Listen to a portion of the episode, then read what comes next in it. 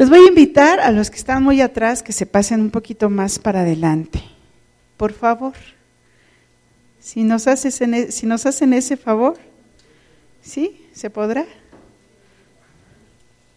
Amén. Vamos a Vamos a abrir nuestra Biblia en el libro de Samuel, segunda de Samuel. Segunda de Samuel 13, 13 37. Amén. Dice la palabra del Señor así, mas Absalón huyó y se fue a Talmaí, hijo de Amiud, rey de Jesús y David lloraba por su hijo todos los días. Amén. Vamos a orar, Padre, en el nombre de Jesús, en esta hora yo te doy gracias por este tiempo de bendición. Gracias, Señor, aún por este frío, Padre, porque de esta manera también tú nos muestras, Señor, que tenemos una tierra que ha sido creada por ti y que está viva, Padre. En el nombre de Jesús te doy gracias por la vida de mis hermanos. Bendigo sus vidas, sus corazones, aquellos que no están, Señor. Guárdalos en el hueco de tu mano, Padre, que tengan un tiempo de comunión contigo donde puedan encontrar tu rostro, puedan buscar de ti. Y que, Señor, tu palabra sea en nosotros, tu palabra sea en nuestras vidas. Señor, quita todo pensamiento de hombre, sea tu pensamiento, sea tu voluntad, sea carbón encendido en nuestra boca, Señor y podamos, Señor, ser bendecidos con tu palabra en este día. Tu espíritu, Señor, sea en mí, Padre, en el nombre de Jesús. Y mi espíritu esté sujeto, Señor, a tu espíritu, Padre, en el nombre de Cristo Jesús. Amén. Amén. Eh, dicen que, que los hijos son como la palma de nuestra mano, ¿verdad? Que son totalmente diferentes, ¿verdad? Ok. Ah, y en este caso, David tuvo muchos hijos. El rey David tuvo demasiados hijos. Y uno de ellos era Absalón. Pero vamos a ver la historia de Absalón un poquito más atrás. En, en, el, en el capítulo 13, pero en el versículo 20, se oye raro la bocina. Eso me, me, desconcentra un poquito. Se oye como eco o hueco. Se oye raro.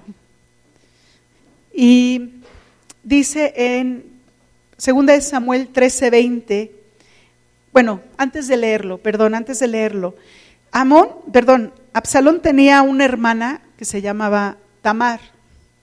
Esa hermana era muy hermosa, era muy bella, y otro hermano de, de Absalón, recuerden que David tuvo muchas mujeres, entonces eran como medios hermanos.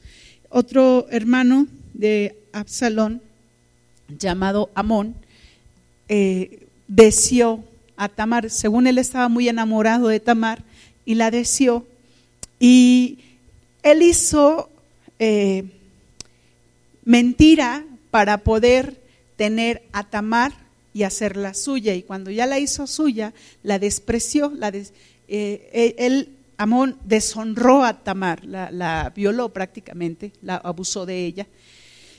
Y, y Amón, cuando ya hizo todo esto, despreció a Tamar. Y pues para Absalón esto fue deshonroso y para cualquiera eh, era deshonroso. Y pues David, el padre, no hizo nada ni, ni con Amón, ni con Tamar, ni con Absalón, no habló con ninguno. Y vamos a ver en el versículo 20 lo que estuvo haciendo Absalón y cómo fue esta situación.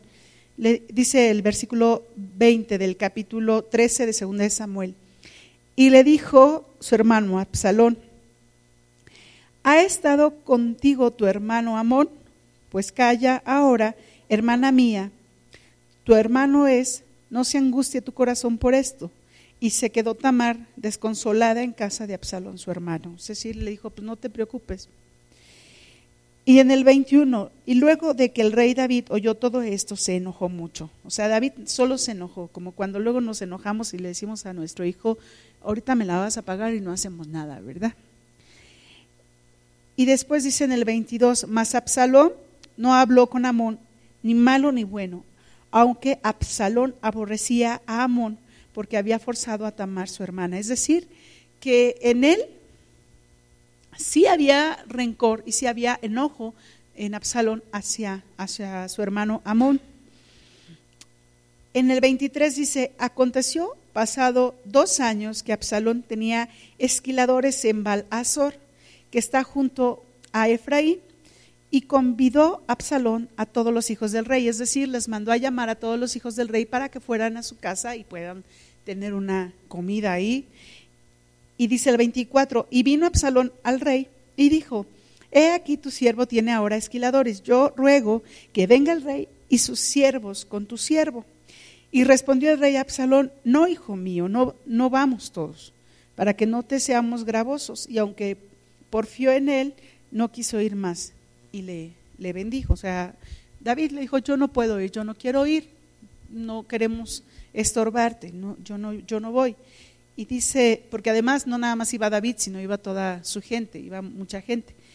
Y dice el versículo 26, entonces dijo Absalón, pues si no, te ruego que venga con nosotros Amón, mi hermano. Y el rey le respondió, ¿para qué ha de ir contigo? Pero como Absalón le importunaba, de esas veces que, por favor, por favor, por favor, por favor, así cuando los niños están así, por favor, por favor, por favor, por favor, por favor, así estaba Absalón, casi, casi. Y dice en el 27, pero como Absalón le importunaba, dejó ir con él a Amón y a todos los hijos del rey. O sea, todos los hijos del rey fueron a casa de Absalón. Pero Absalón tenía ya un plan. Ya, ya estaba aquí procesando un plan en su mente. Y dice en el 28, y Absalón había dado orden a sus criados diciendo, os ruego que miréis cuando el corazón de Amón esté alegre por el vino, o sea, borracho. Y al decir yo, herid a Amón, entonces matadle y no temáis, pues yo os lo he mandado. Esforzaos, pues, y sed valientes. Y todo esto, todo esto empieza a sembrarse en el corazón de Absalón empieza a sembrarse ese rencor hacia su hermano, ese odio, ese coraje, esa situación de, impotencia también en él, de querer hacer algo y de que no podía hacer algo. Y Absalón busca, busca su justicia, busca mm, hacer eh, justicia con su propia mano pero de acuerdo a la justicia que él creía, que Absalón creía, más no a la justicia de Dios. Él quería realmente hacer que su hermano pagara por lo que le hizo a su hermana. Y cuando esto sucede, dice la palabra de Dios, que Absalón avisa a sus criados los criados se van sobre él y lo matan. Matan a, Amón. Y cuando esto sucede, pues dice la palabra del Señor en 2 Samuel 13, 36. Cuando él acabó, perdón, después de que lo mató, dice en el, en el 36, cuando él acabó de hablar, antes de esto, perdón, Aquí todos eh, los criados o algunas personas piensan que Absalón mató a todos los hijos. Y entonces van corriendo con, con este David y le dicen, Absalón mató a todos los hijos del rey. Y entonces le dice, el rey se angustia mucho y entonces sí, en el 35 dijo Jonabat al rey, he allí los hijos del rey que vienen, es así como tu siervo ha dicho. O sea, los, los hijos del rey el resto de los hijos del rey no fueron muertos. Y dice, pero Amón sí, y dice en el 37, más Absalón perdón, en el 36, cuando él acabó de hablar, he aquí los hijos del rey que vinieron y alzando su voz lloraron, y también el mismo rey, y todos sus siervos lloraron con muy grandes lamentos. Yo aquí puedo ver que Absalón quería que todos sus hermanos y el mismo rey vieran lo que Absalón iba a hacer. Por eso los mandó a llamar. O sea, él ya tenía aquí pensado lo que iba a hacer. Los manda a llamar. Y lo matan. Matan a Amón ya tenía pensado y tuvo de testigos a todos, a todos sus hermanos. No estuvo el rey porque el rey no quiso oír, pero tuvo de testigos a todos sus hermanos. Y por eso es que llegan los hijos del rey con el rey y empiezan a llorar y empiezan a darse cuenta que pues realmente esto sucedió y, pues para ellos fue angustiante y desesperante. No es agradable ver cómo matan a una persona y, también eso angustia el corazón de, de, los seres humanos normalmente. Y dice en el 37, más Absalón huyó y se fue a Talmai, hijo de Amiud, rey de, de Jesús, y David lloraba por su hijo todos los días. David lloraba por, por su hijo, ¿sí? Por Amón, pero también lloraba por Absalón. Él sabía que lo que había sucedido no era correcto. Y Absalón también lo sabía. Por eso él sale huyendo. Él se va. ¿Sí? Pero sucede algo aquí muy, muy importante. El padre perdonó a Absalón. Dice en el 39, el rey David deseaba ver a Absalón, pues ya estaba consolado acerca de Amón, que había muerto. O sea, un padre perdona, un padre perdona.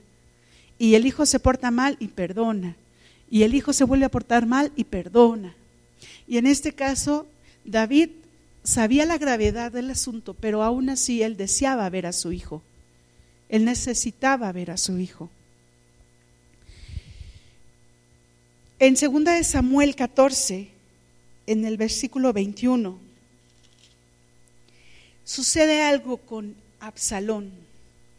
Recuerden que Absalón huyó, se fue de la ciudad donde estaba el rey, huye. Y dice en el, en el versículo 21, entonces el rey dijo a Joab, Joab era un, siervo de Absalón que siempre buscó la forma de beneficiar, de beneficiarse él a través de Absalón. Y él buscó la forma de hacer que Absalón regresara al lugar donde el rey estaba. Y dice el versículo 23, 21. Entonces el rey dijo a Joab, he aquí, yo hago esto, ve y haz volver al joven Absalón. Y Joab se postró en tierra sobre su rostro e hizo reverencia. Y después que bendijo al rey, dijo, hoy he entendido, ha entendido tu siervo que he hallado gracia en tus ojos, rey, señor mío, pues ha hecho el rey lo que su siervo ha dicho. Se levantó luego Joab y fue a Jesús y trajo a Absalón a Jerusalén. Y Absalón estuvo dos años fuera de la presencia de su papá en otra ciudad. Y cuando Joab lo trae de regreso, lo trae de regreso. Aquí es bien importante que nos demos cuenta de algo. ¿Sí? El rey no fue a buscarlo, y hubo alguien que fue por él y lo trajo. Hubo como un intercesor entre el hijo y el padre que lo trajo.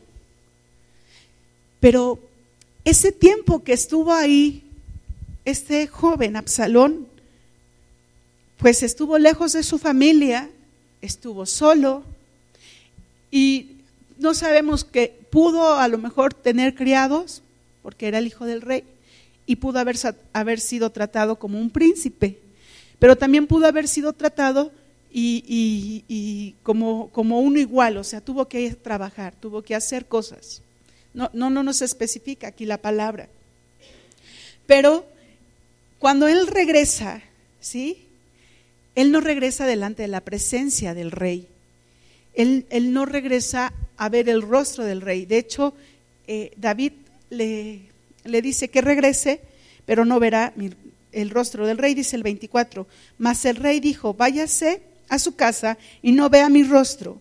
Y volvió Absalón a su casa y no vio el rostro del rey. Y a veces nosotros, cuando nos enojamos con nuestros hijos, eh, casi casi queremos darnos la media vuelta y no verlos por un momento para no decirles cosas, ¿no? Para no, para no ofenderles también. Pero en este caso, este, este rey le dijo que se vaya a su casa. No quiero, no quiero que vea mi rostro por este momento, por este tiempo. Estuvo Absalón viviendo en la misma ciudad, pero no estuvo delante del rey. Hasta que Absalón, después de un tiempo determinado, dice en el 26, cuando se cortaba, no, perdón, el 26 no, dice la palabra que estuvo tiempo fuera de la presencia del rey, pero dice en el 31, entonces se levantó Joab y vino a casa de Absalón y dijo, ¿por qué han prendido fuego tus siervos a mi campo?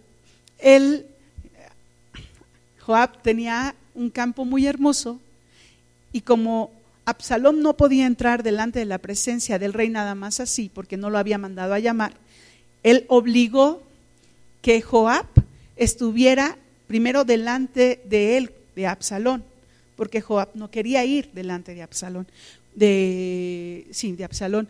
Cuando Absalón ya tiene a Joab ahí de frente, le dice Joab, ¿por qué quemaste? ¿Por qué quemaste lo que era mío?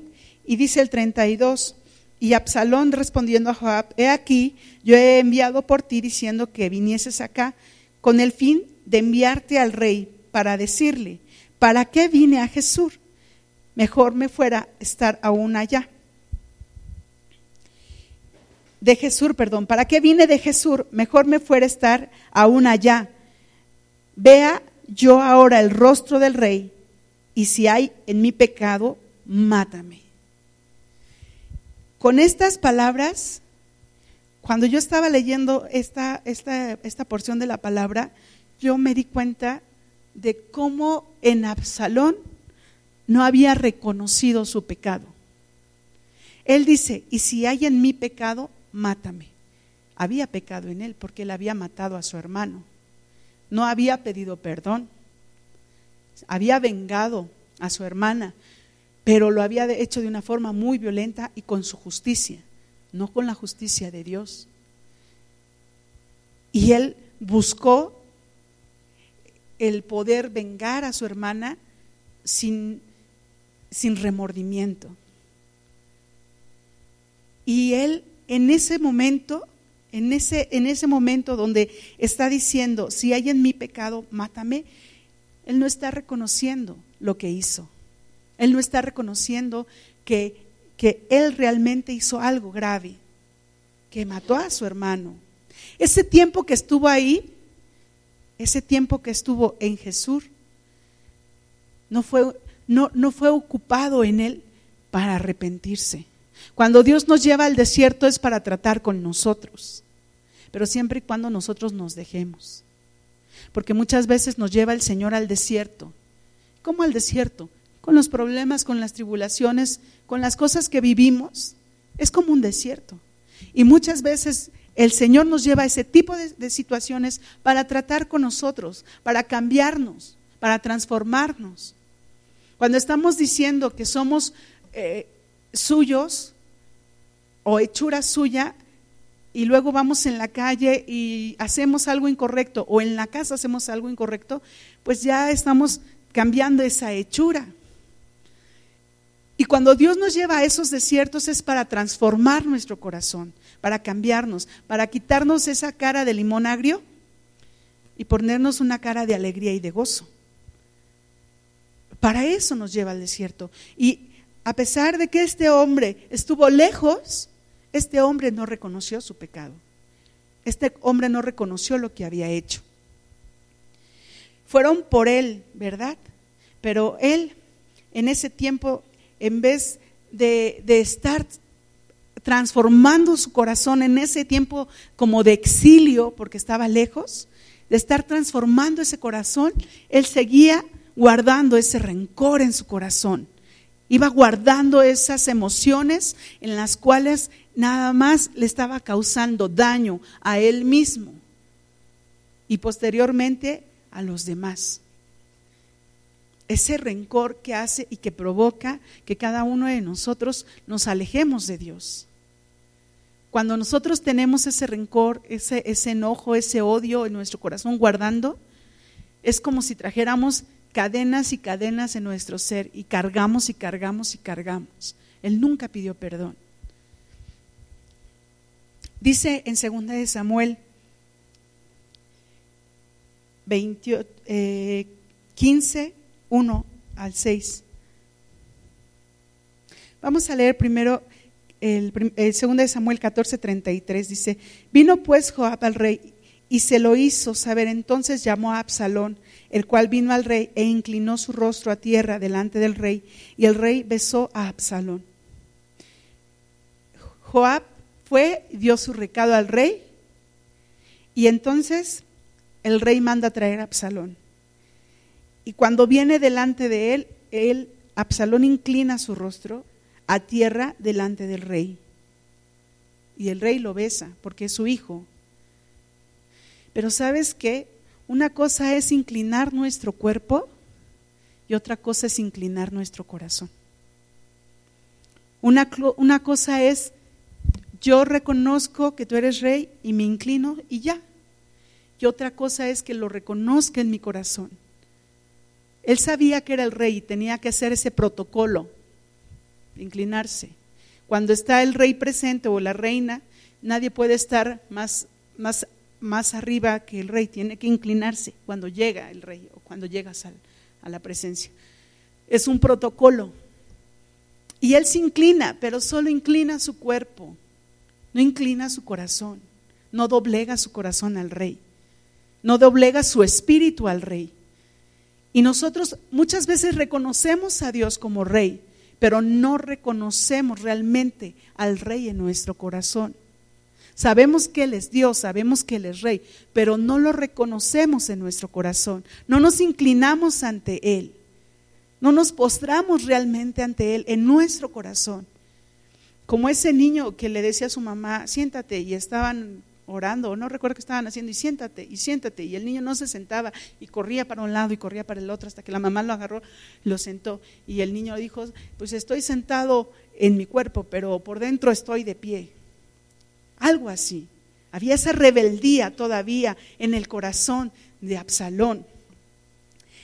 Dice en segunda de Samuel 15 del 1 al 6, aconteció después de esto que Absalón se hizo de carros y caballos y 50 hombres que corriesen delante de él. Empezó él a hacerse de carros y de caballos. ¿Y todo esto para qué? Dice el versículo 2, y se levantaba Absalón de mañana y se ponía a un lado del camino junto a la puerta. Y a cualquiera que tenía pleito y venía al rey a juicio, Absalón le llamaba y le decía, ¿de qué ciudad eres? Y él respondía, tu siervo es de una de las tribus de Israel. Entonces Absalón le decía, mira, mira, tus palabras son buenas y justas, no, no más no tienes quien te oiga de parte del rey. O sea, nadie te va a escuchar ahí adentro, nadie. Nadie, o sea, dense cuenta de todo lo que está sucediendo. Nadie te va a escuchar allá adentro. Así es el diablo, así es Satanás. O sea, Dios está tan ocupado que no te va a escuchar. Y mucha gente así le dice, ay, pues es que Dios está muy ocupado con tanta gente, con tanta cosa que pasa. Y Absalón ahí estaba a la puerta, acechando a cada una de las personas que llegaban para ver al rey que traían problema, para poder hablar con el rey. Pero Absalón les decía, ¿sabes qué? No te va a escuchar el rey, tiene muchas ocupaciones, mira, ven, dímelas a mí. Dice en el versículo 4, y decía Absalón, ¿quién me pusiera por juez en la tierra para que viniese a mí todos los que tienen pleito o negocio? Que yo les haría justicia. Él quiere hacer justicia. Él quiere hacer justicia, pero con su propia mano.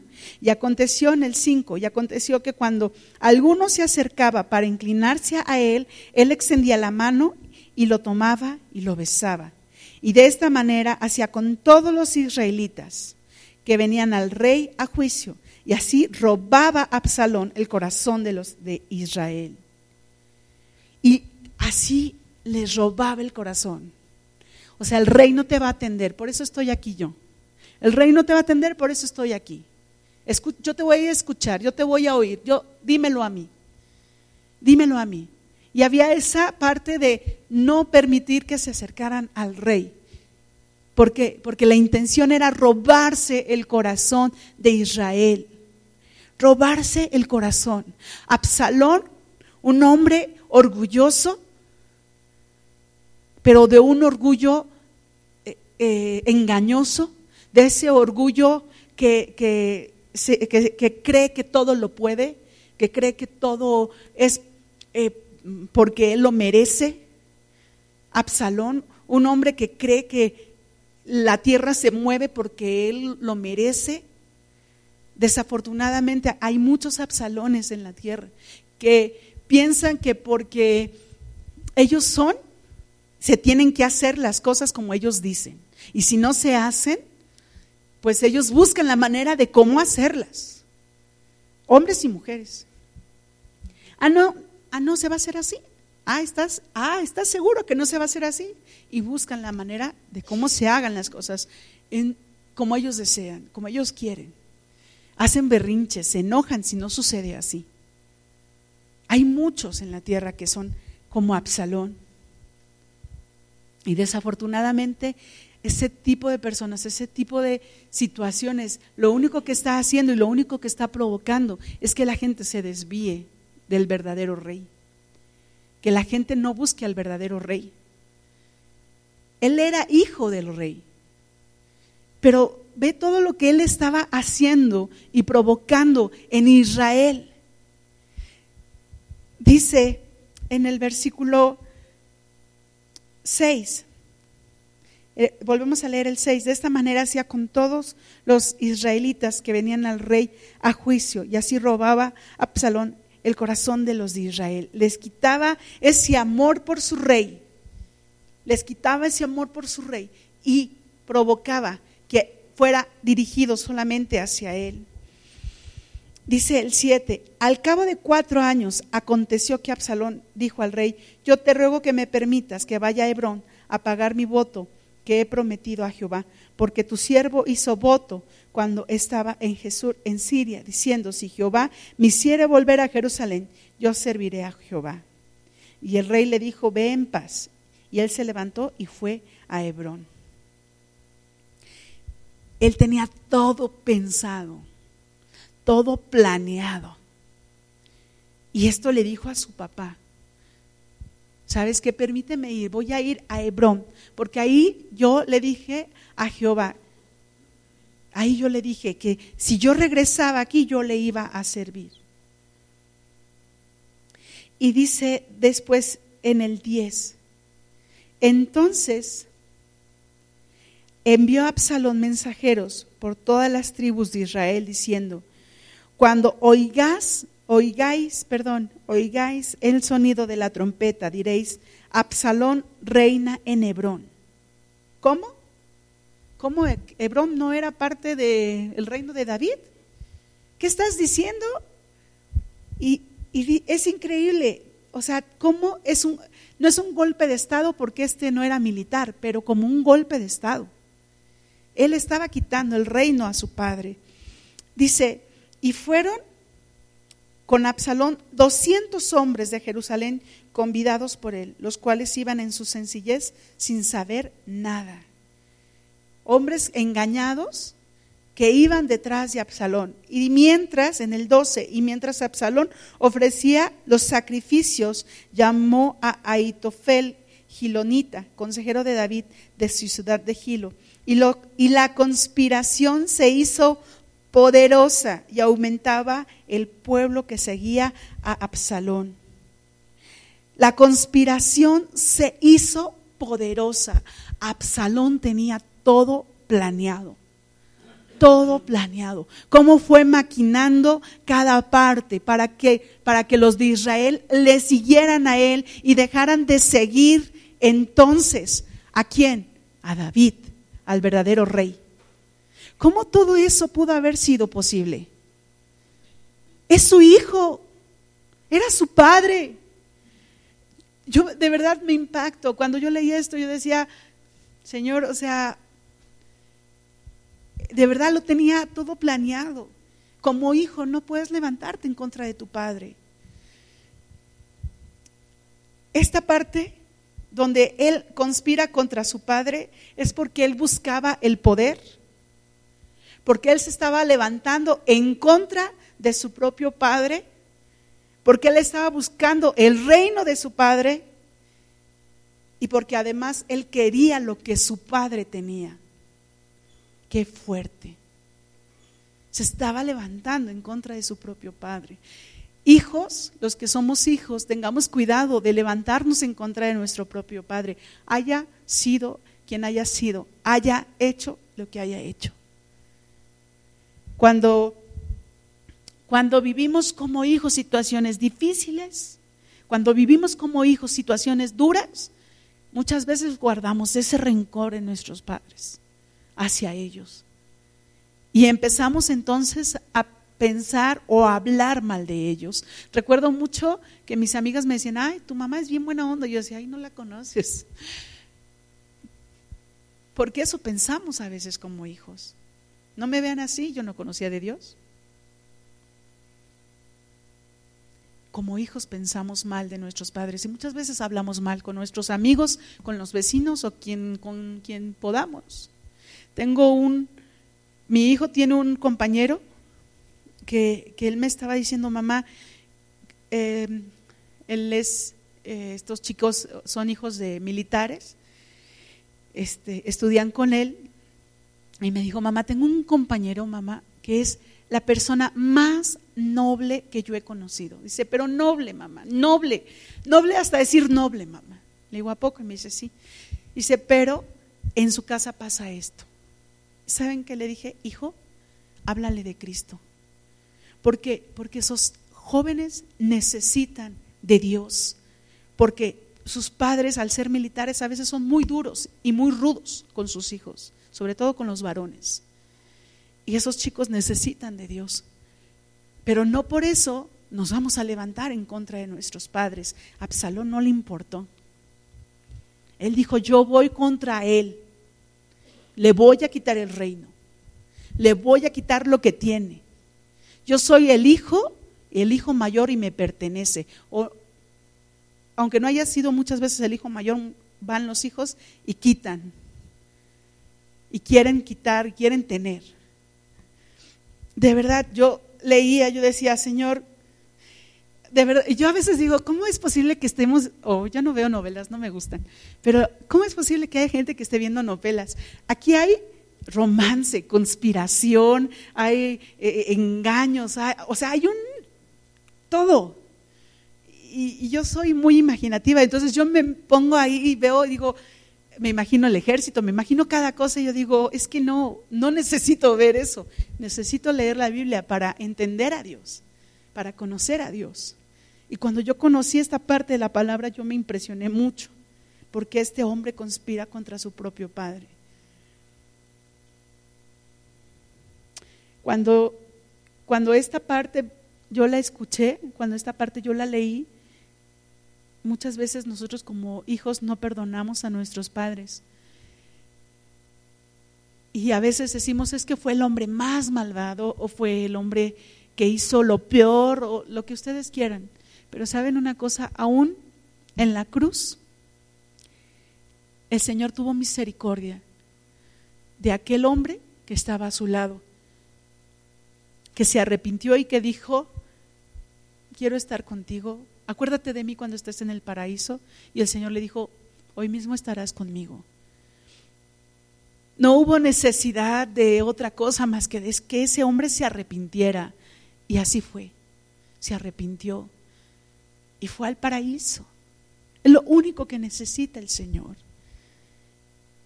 Y dice en 2 de Samuel 15, del 7 dice el 7, al cabo de cuatro años aconteció que Absalón dijo al rey, yo te ruego que me permitas que vaya a Hebrón. Esta parte ya la leímos y es cuando él va a Hebrón y conspira contra su, eh, contra su propio padre. Pero dice acá en el...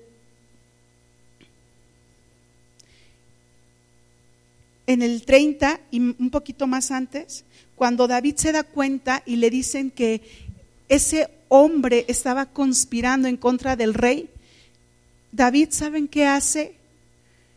Huye. Después de que él era un hombre valiente, esforzado, un hombre que no le temía a nada y que enfrentaba a sus enemigos, enfrentó a un gigante, o sea, era un hombre valiente. Al escuchar que su hijo va atrás de él, huye y huye con todo su pueblo. Y huye. Yo me quedé pensando y dije, es que, o sea, era el rey, él podía haber enfrentado a ese hombre, era el rey, era valiente, era esforzado, él podía haberlo atacado y en una de esas, matado. No lo hizo y él salió huyendo. Él salió huyendo, sabía que era su hijo, él no quería dañar a su hijo. Él no quería lastimar a su hijo. Él no quería que el hijo padeciera. Pero el hijo sí quería que su padre padeciera. El hijo sí quería que su padre fuera lastimado. El, el hijo sí quería que el reino le fuera quitado. Dice en 2 de Samuel 16, 15, Absalón se rodea de gente y una de esas personas pues eran sus consejeros. Y dice, y Absalón y toda la gente suya, los hombres de Israel, entraron en Jerusalén y con él Aitofel.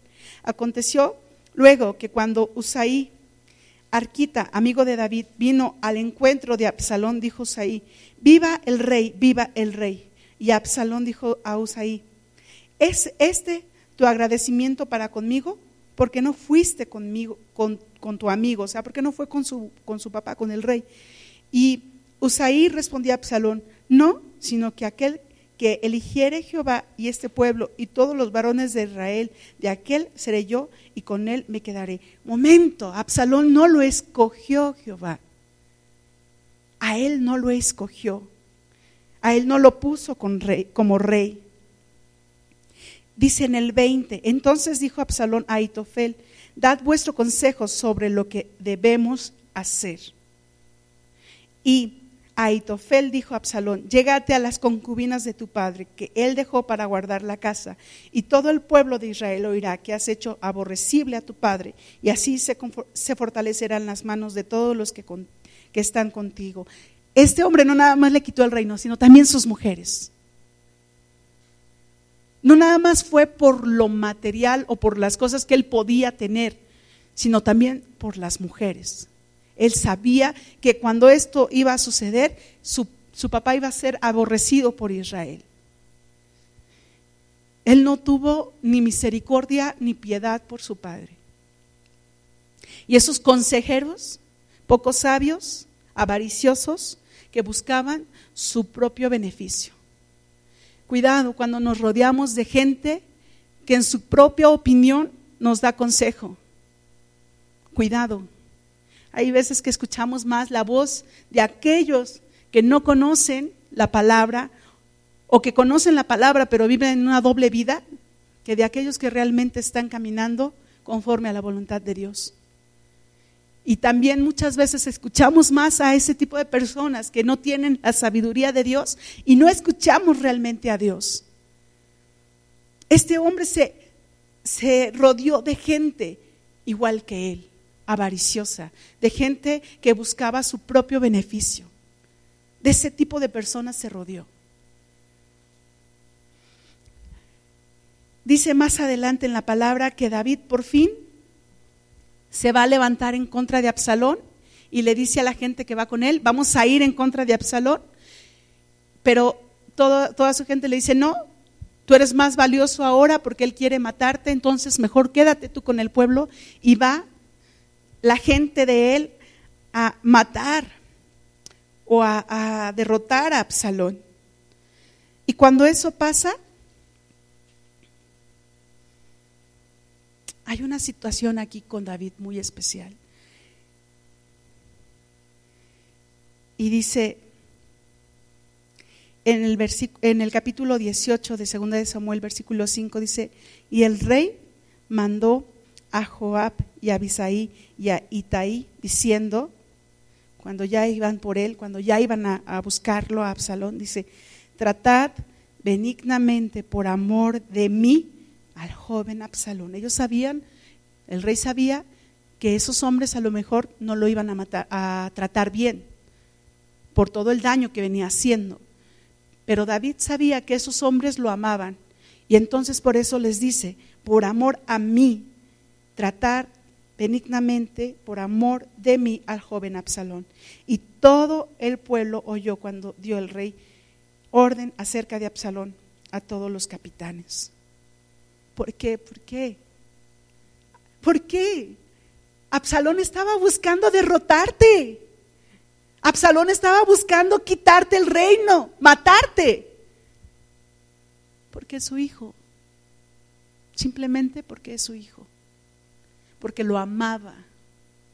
Porque no supo demostrarlo, como muchas veces a veces como padres no sabemos demostrar el amor a nuestros hijos.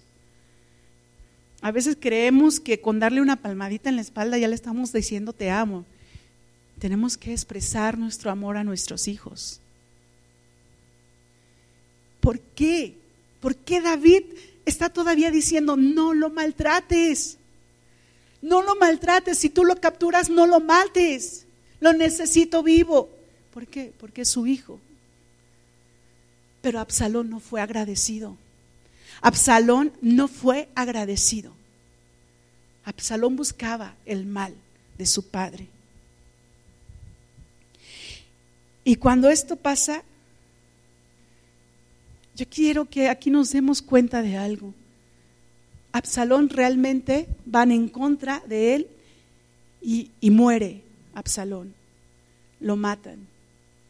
Y cuando esto sucede, desde que Absalón se levantó en contra de su padre hasta que Absalón murió, Absalón nunca pidió perdón. Al menos es lo que nos dice la palabra. Yo lo que leí, lo busqué y lo rebusqué, y Absalón nunca pidió perdón a su padre por, lo que hizo, por matar a su hermano Amón, por haberse levantado en contra del reino, por tomar a sus mujeres. Nunca pidió perdón. Nunca pidió perdón. Y esto sucede con un hijo al cual el rey amaba con un hijo el cual el rey necesitaba ver.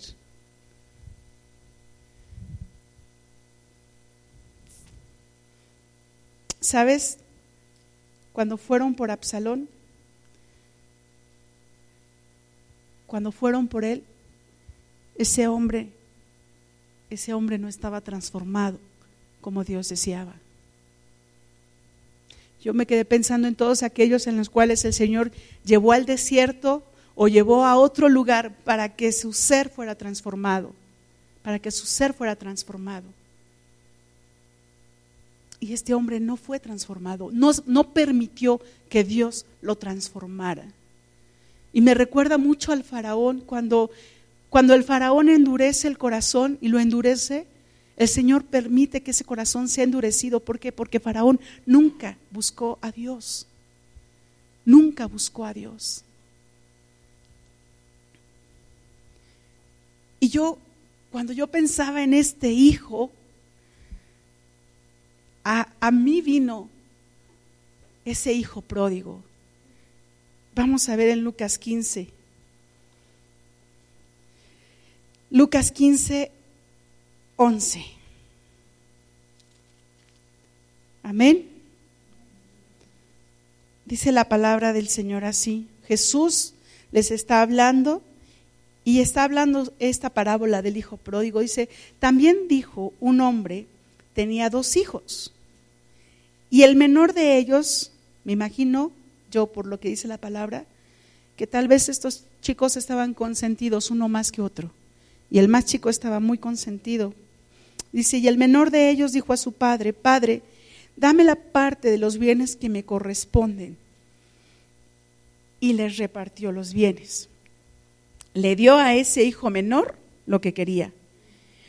Y no muchos días después, juntándolo todo, el hijo menor se fue lejos a una provincia apartada y ahí desperdició sus bienes viviendo perdidamente. Primero, este joven se sintió superior.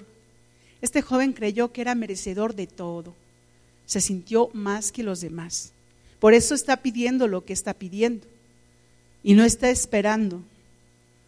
Dice, eh, eh, y este joven también se alejó del reino de su padre.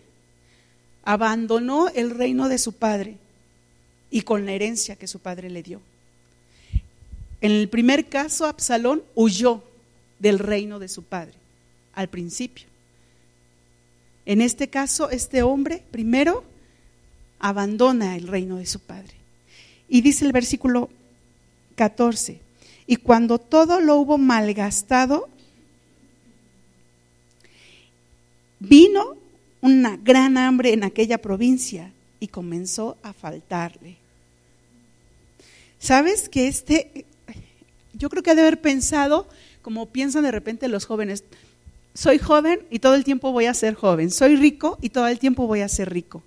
¿No captó este joven que el dinero se acaba cuando no lo reproduces o cuando no lo inviertes?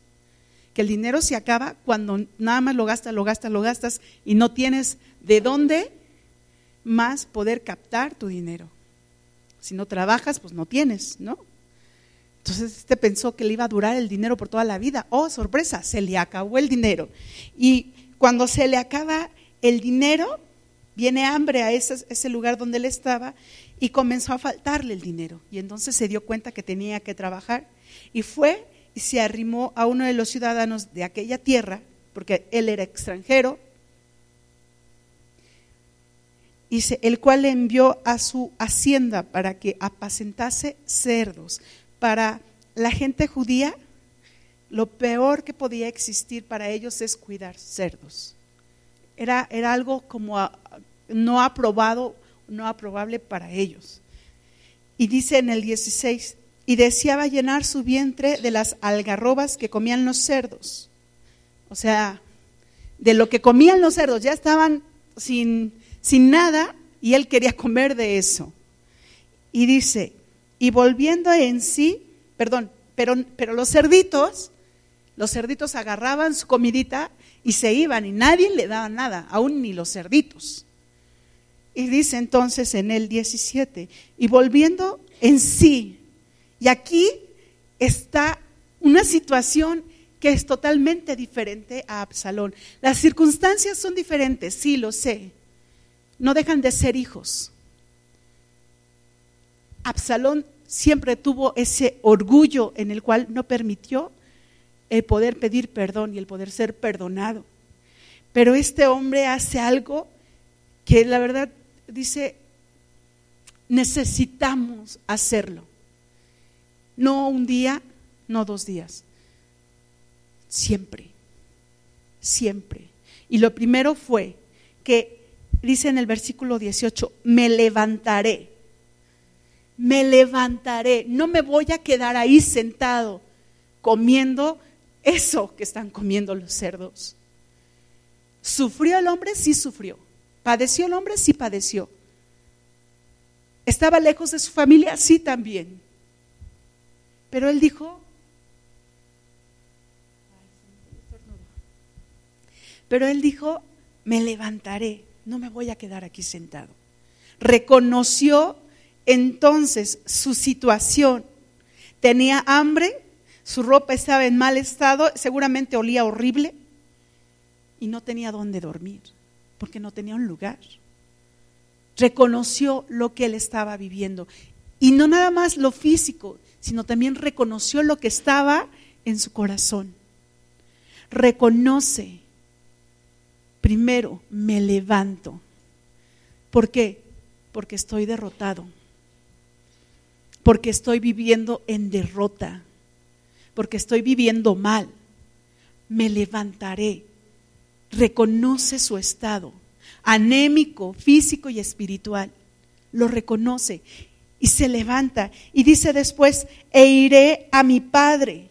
No va a ir con el vecino, no va a ir con el primo, no va a ir con el ciudadano más eminente de la ciudad. ¿A dónde va? Con su papá, con su papá. Él aquí dice, e iré a mi padre. ¿Sabes, Absalón? Cuando yo estuve leyendo la palabra, él hablaba de su padre como el rey. Nunca, al menos lo que yo leía, nunca leí que dijera mi padre o mi papá. Siempre fue el rey. Y llévame al rey. Y dile esto al rey. Y yo entiendo que hay protocolos. Y aún en situaciones hay, eh, de ese tipo hay protocolos. Pero era su papá. No dejaba de ser su papá. Cuando mi esposo, que es el pastor, luego los hermanos cuando se dirigen a él, eh, le dicen el hermano Gustavo o le dicen el pastor. Pero sus hijos lo conocen como papá. Y cuando hablan con él, le dicen, papá, no le dicen, oye pastor, dame dinero.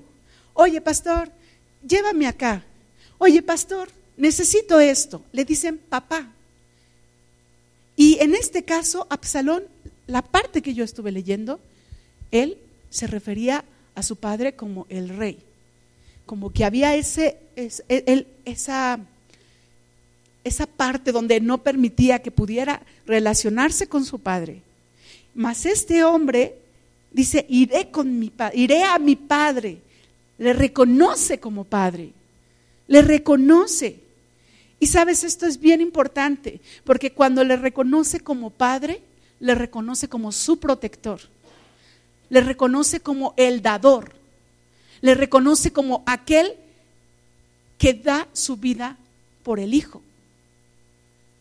¿Por qué razón? Porque eso es lo que hace un papá.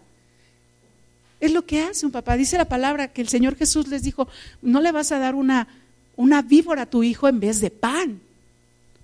¿Por qué? Porque eres el padre, porque amas a tus hijos, porque ves por ellos, le reconoce como padre. Voy a mi padre, le reconoce que le ama.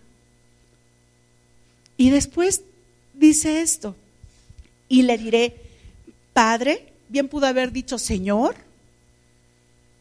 Ese joven bien pudo haber dicho, Señor, o sea, ya no soy tu hijo. Sin embargo, le reconoce como Padre. Padre, he pecado contra el cielo y contra ti. Reconoce su pecado. Reconoce lo que hizo.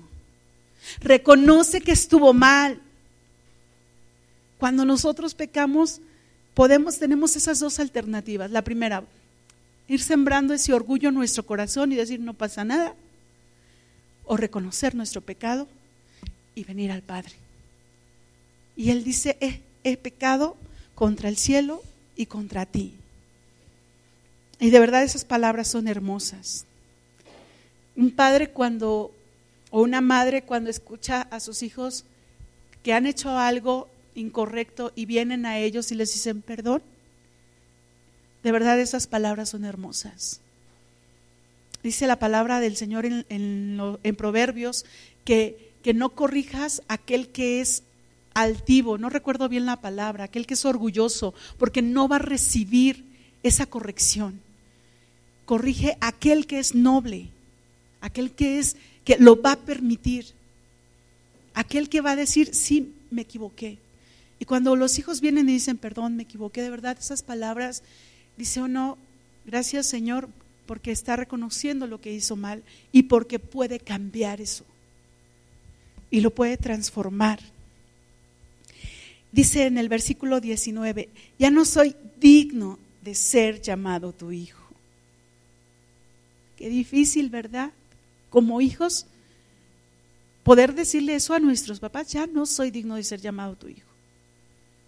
Ya no puedo ser tu hijo. Tú me diste mi herencia y yo la desperdicié, yo te deshonré como hijo, ya no puedo ser llamado tu hijo.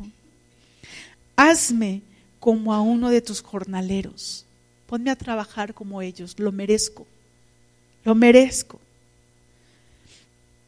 Dice el versículo 20, y levantándose vino a su padre, dio esos pasos que tenía que dar, no se quedó sentado, no se quedó estancado, se levantó y caminó. Dice, levantándose vino a su padre y cuando aún estaba lejos, esta, padre, esta parte me encanta y es hermosa. Dice, cuando aún estaba lejos, lo vio su padre, lo vio su papá. Yo reconozco los caminados de mi hijo y a veces entre la multitud voy viendo y hay chicos que son más o menos de su vuelo y entonces hay ocasiones en que no lo reconozco cuando estoy a distancia, pero empiezo a ver sus caminados y reconozco su caminado. Así este padre empezaba a reconocer a su hijo, sus caminados, porque no creo que su aspecto, porque seguramente ya estaba más flaco de cuando se fue. Reconoció a su hijo. Y entonces dice la palabra que fue a y fue movido a misericordia. Fue movido a su a misericordia. Cuando esas veces que algo hacen tus hijos o sucede algo, que sientes aquí en el vientre que algo se te mueve. Yo no sé ustedes, pero yo sí lo he sentido. Los padres, sobre todo, de esas veces que hacen algo tus hijos y aquí sientes esa, ay, no sé ni cómo llamarlo. Son, este padre fue movido a misericordia. Aquí se le movió algo él, lo vio misericordia, fue movido, quiere decir que lo perdonó. Lo perdonó, lo vio a lo lejos y dijo, viene mi hijo. Y no dijo, ay, viene este malagradecido, mira nada más, se malgastó el dinero y ahora como viene. No, lo, lo vio y, y fue movido a misericordia. Lo perdonó. Y dice después, ay, ya me perdí. ¿En qué versículo estoy? 20, gracias. Quien dijo 15 está también perdido. y corrió y se echó sobre su cuello y le besó. ¿Sabes? Ahí viendo, imagínatelo, el padre viendo a su hijo a lo lejos, ahí en pleno desierto y el hijo caminando y entonces el padre lo reconoce, corre hacia él. Y a lo mejor el hijo empezó a decir, papá, perdóname, pero es que yo me equivoqué. Y el papá lo único que hizo, lo único que hizo fue abrazarlo y besarlo. ¿Sabes? Creo yo que David anhelaba algo así con su hijo. Porque cuando lo vio, Dice la palabra que besó a su hijo. Pero el hijo nunca pidió perdón. Y en este caso este joven reconoce que hizo mal y pidió perdón a su padre. Y lo más hermoso es, no se quedó estático el padre. El padre corrió, corrió a su encuentro cuando tú estás buscando del Señor, cuando tú estás buscando de Él, Él no se queda quieto, Él no se queda estático. Él no se queda esperando a ver hasta que entre a mi habitación aquí, lo voy a esperar con la luz aquí este, media prendida para que pueda Él verme. No. Cuando buscamos nosotros al Señor, el Señor corre a nuestro encuentro. Corre a nuestro encuentro. Es más, e-, Él ya está preparado desde antes. ¿Por qué? Porque es lo que Él desea como Padre. Él quiere tenernos a nosotros ahí como hijos. Él quiere mostrarnos su amor. Y es de las cosas más hermosas que podemos vivir.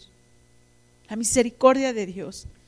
El poder tenerlo como Padre dice en el 21, y el hijo le pidió, Padre, he pecado contra el cielo y contra ti, y ya no soy digno de ser llamado tu hijo. Pero el padre dijo a sus siervos, sacad el mejor vestido y vestirle, y poned un anillo en su mano y calzado en sus pies, y traer el becerro gordo y matarlo, y comamos y hagamos fiesta. Hagamos fiesta. El Señor hace fiesta cuando sus hijos vienen a Él. El Señor hace fiesta cuando sus hijos le buscan. Pero cuando no, cuando el orgullo no lo impide, cuando el orgullo no nos deja, muchas veces nosotros creemos que esa es la forma correcta. Voy a ser orgulloso. No voy a perdonar a mi papá, no voy a perdonar a mi mamá. O como padres, a veces también no perdonamos. El perdón permite libertad en nuestros corazones. Y este hombre pidió perdón a su padre y su padre le perdonó. Nosotros, cuando venimos al Padre, el Padre no nos dice, hueles mal, vete. El Padre no nos dice, hiciste mal, vete, pecaste contra mí, no te puedo aceptar. El Padre no nos dice, ¿sabes qué? Ya te perdoné muchas, ya, vete. El Padre tiene misericordia. El Padre tiene misericordia. Y hace fiesta cuando venimos a Él. Dice el 24, porque este es mi hijo muerto. Muerto era y ha, y ha revivido. Se había perdido y es hallado. Y comenzaron a regocijarse. Y el resto de la historia tú la sabes, pero lo importante aquí que yo quiero resaltar es esta parte donde este hijo reconoce su pecado y viene al Padre. Y como el otro hombre, al venir delante del rey, no reconoció su pecado, porque vino delante del rey, pero no lo reconoció.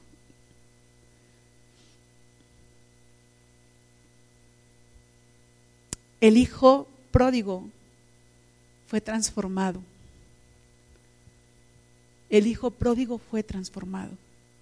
Y no creo, sinceramente, muchos jóvenes luego van por la calle diciendo, ah, yo soy el hijo pródigo, y se dan así como hasta se jactan de eso. No creo que esta parte de la vida de ese hijo sea para enorgullecerse, sino al contrario, ¿Por qué razón? Porque él estaba en contra de su padre. Este hijo fue transformado para poder caminar en el reino de su padre, para poder andar en el reino de su padre, para poder vivir en el reino de su padre, para poder tener ese nombre que pertenecía a su padre. Y no buscando dañar a su padre, lastimar a su padre. Busquemos entonces nosotros el no dañar, el no lastimar, no nada más a nuestro Padre eh, aquí en la tierra o a nuestra Madre aquí en la tierra, sino aún a aquellos que están alrededor nuestro. Reconozcamos cuando pecamos, quitemos ese orgullo, vengamos realmente con un corazón humilde delante de Dios. Tengamos ese corazón para darnos cuenta que hemos hecho mal Dice la palabra que al altivo Él mira de lejos. El Señor mira de lejos al altivo. Pero al humilde el Señor lo acerca. Seamos de corazón humilde. Seamos de corazón humilde. El de corazón humilde, la gente se va a acercar. Como dice mi hijo de este joven, que es el, eh, dice, no, no conozco persona más noble, mamá, más noble que Él. Que la gente pueda hablar, mira, esta mujer, este hombre, es un hombre humilde, es una mujer humilde, es una mujer que reconoce sus errores, que sabe cuando se equivoca, que pide perdón, que sabe hablar con sabiduría, que busca de Dios. Cuando yo necesito un consejo, me acerco a ese hombre, me acerco a esa mujer. Es hermoso eso.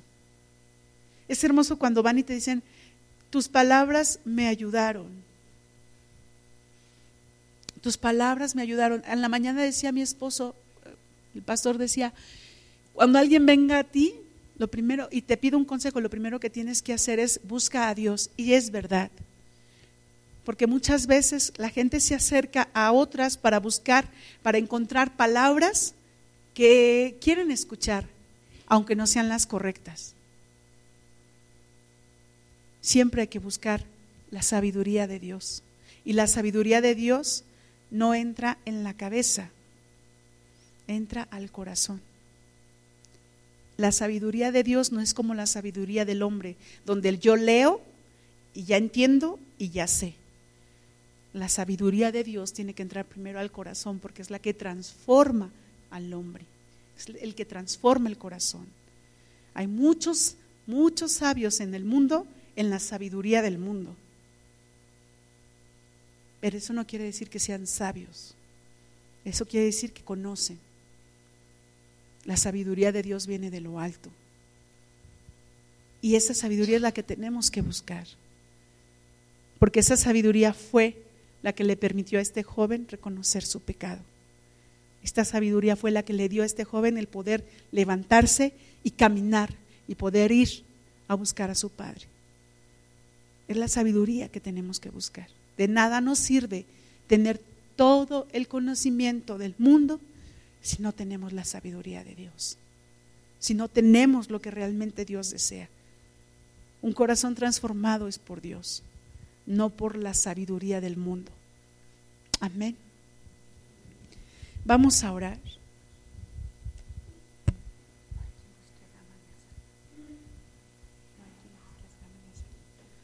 Vamos a orar, vamos a ponernos de pie.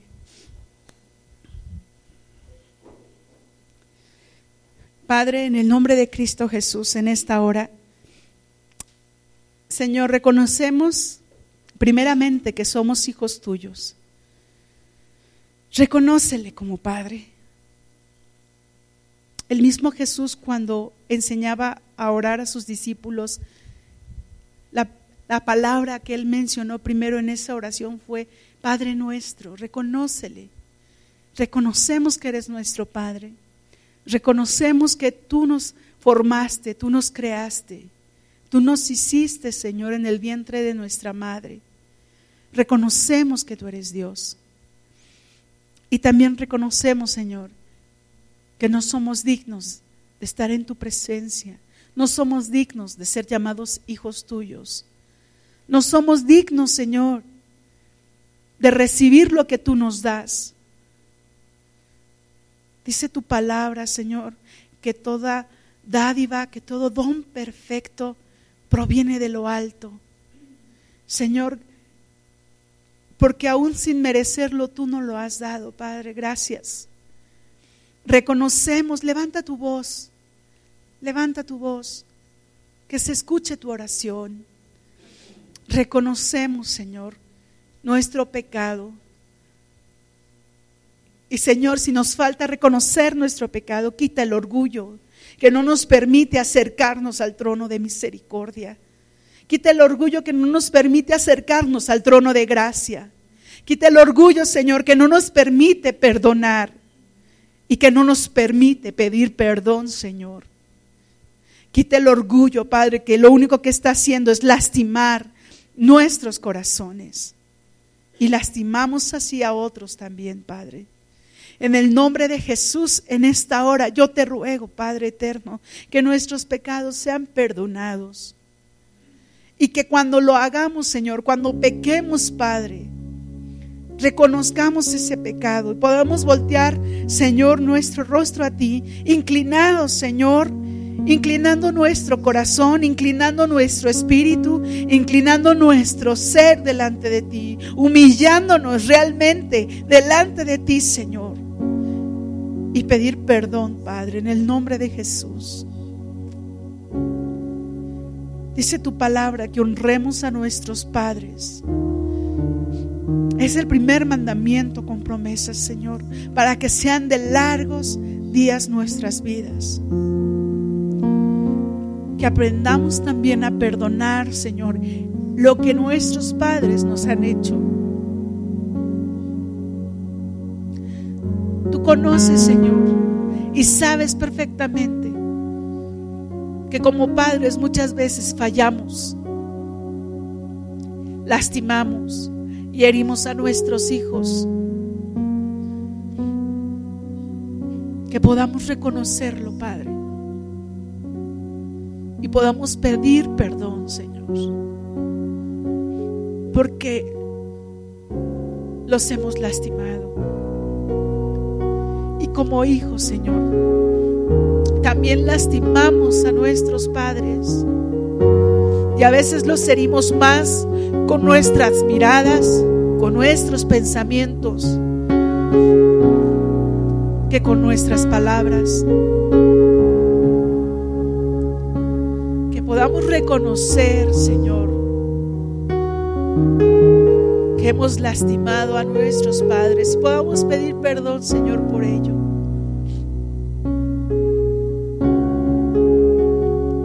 Podamos acercarnos a nuestros padres y podamos, Señor, pedir perdón. Pero sobre todo, Señor, que podamos acercarnos a ti, al único Padre verdadero y real, al que vive para siempre, al que nos ha engendrado y al que nos ha dado la vida. Señor, pedirte perdón, reconociendo, Señor, nuestro pecado, quitando el orgullo humillándonos, Señor, delante de ti. Y poderte decir, Padre, hemos pecado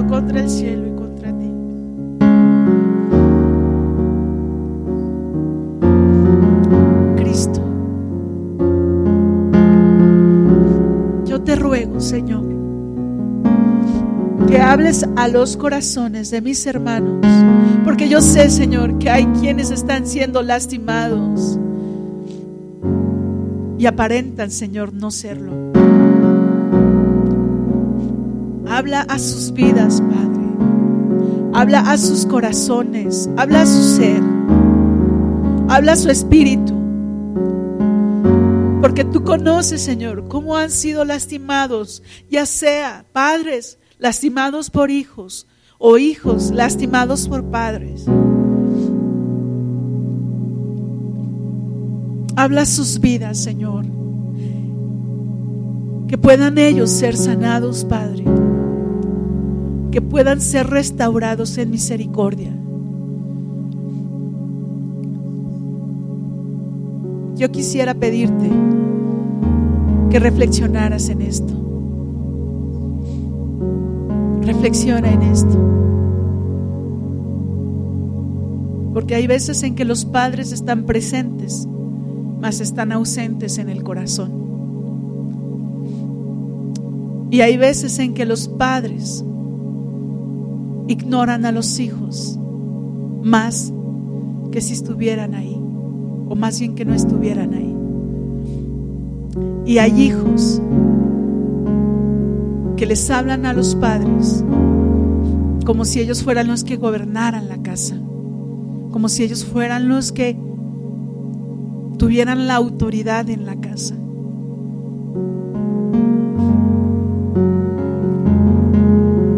Y puedas pedir perdón primeramente a Dios y después al que lastimaste. Primeramente al Señor. Quita esa careta de tu vida. Y quita ese escudo que no está permitiendo que tú puedas reconocerlo.